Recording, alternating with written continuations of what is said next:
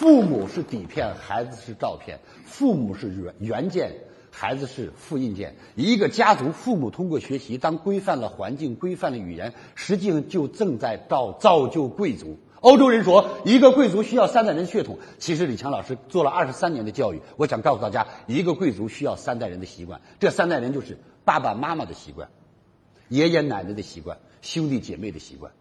这三代人有好习惯，孩子就学着。有三个孩子，两个孩子比着穿衣服，比着讲礼貌，比着尽孝，是还是不是？是在家庭的引发。我们在小的时候确确实实讲，这是真的。发好吃的，比如说一人发一把花生，每人发几块糖果。四个孩子，我姊妹四个，大哥属兔，二哥属龙，姐姐属马。我是一九六八年出生，属猴。给我五块糖，我就会拿一块。妈妈孝敬妈妈，这叫孝顺。我给我妈妈一块，我妈妈就会说：“嗯，还是我的姥最疼我。”我我妈对我的爱称叫姥，就是小老儿子姥，嗯。所以我这一给我姐姐也得给我大哥也给二哥也给，你看这家里就怎么样？当然老老妈还得退回来，行行行啊，给你们就你们吃吧。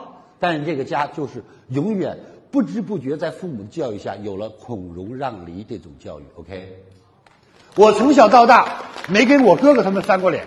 因为我从小记事我爸爸说的最多一句话，比如说小孩子吧，小男孩又皮，跟着姐姐哥哥一顶嘴，我爸就说闭嘴，记住，家要有规矩，有父从父，无父从兄。你是弟弟，怎么能跟姐姐哥哥犟嘴呢？哎，慢慢就觉得爸爸说的对，所以哥哥姐姐说什么就不再顶嘴了，觉得他们说的有道理。但是哥哥姐姐也同样啊，他最小，你当哥哥得让着，你当哥哥的不让着能行吗？好吃的给弟弟，累的活你们干，都得照顾弟弟。所以家里是这样的一个家教传承下来，所以其实回想到今天，包括我演讲当中、做人当中，童年对我的记忆影响太深刻、太深刻，啊，这些东西慢慢的耳闻目染，就像一头小象拴在一个橛子上，长大了还是这根绳，还是这个橛子，但是他不愿意去挣脱了，他已经养成这种习惯了。OK，所以我们从小到大没有去计较过。正是因为这种没有计较，我找到了没有计较的快乐。正是因为没有计较，我真正通过没有计较，我发现了家庭温馨的重要。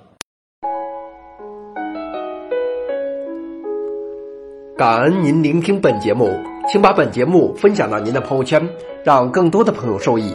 分享后，您将获得由李强老师提供的李强三六五七天会员课程。